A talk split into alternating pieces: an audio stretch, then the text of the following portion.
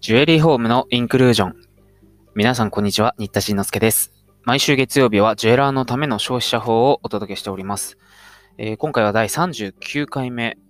今日はレローン提携販売についてお話しします。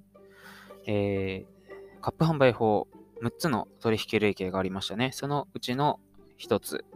がローン提携販売です。えー、ローン提携販売の説明から入りますと、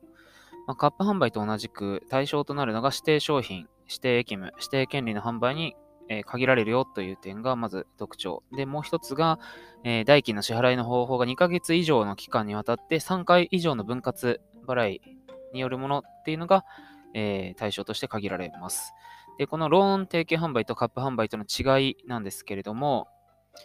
えー、消費者と金融機関が金銭消費貸借契約を締結するっていう、まあ、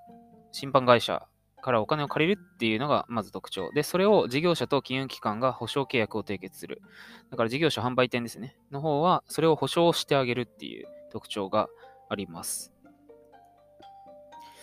つまり、ローン提携販売では、消費者が事業者から商品などを買う、購入する際に、金融機関との間で、えー、金銭消費貸借契約を締結し、代金を借り入れる。で、一旦は事業者にそれが払われるんですが、がそのあと、えー、消費者がその借入返済を金融機関に対して返済をね、していくんですけれども、月々。それを事業者が保証人となるっていう、保証契約を締結するっていう仕組みになってるんですね。で、最初の6つの取引類型みたいな話をしたときに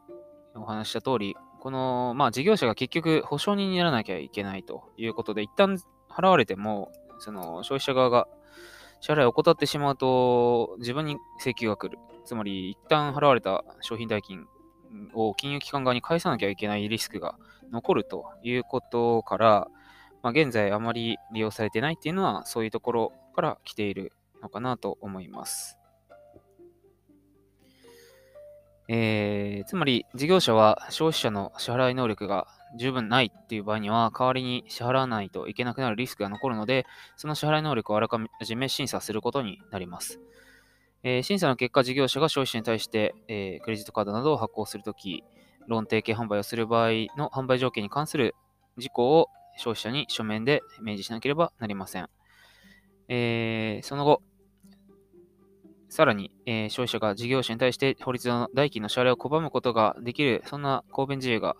ある時には、消費者はその公弁自由を金融機関に対しても言うことができる。こういうのを公弁の接続とか言ったりします。まあ、法律用語ですけどね。以上がローン提携販売の特徴でした。次回は包括クレジットのお話に入っていこうと思います。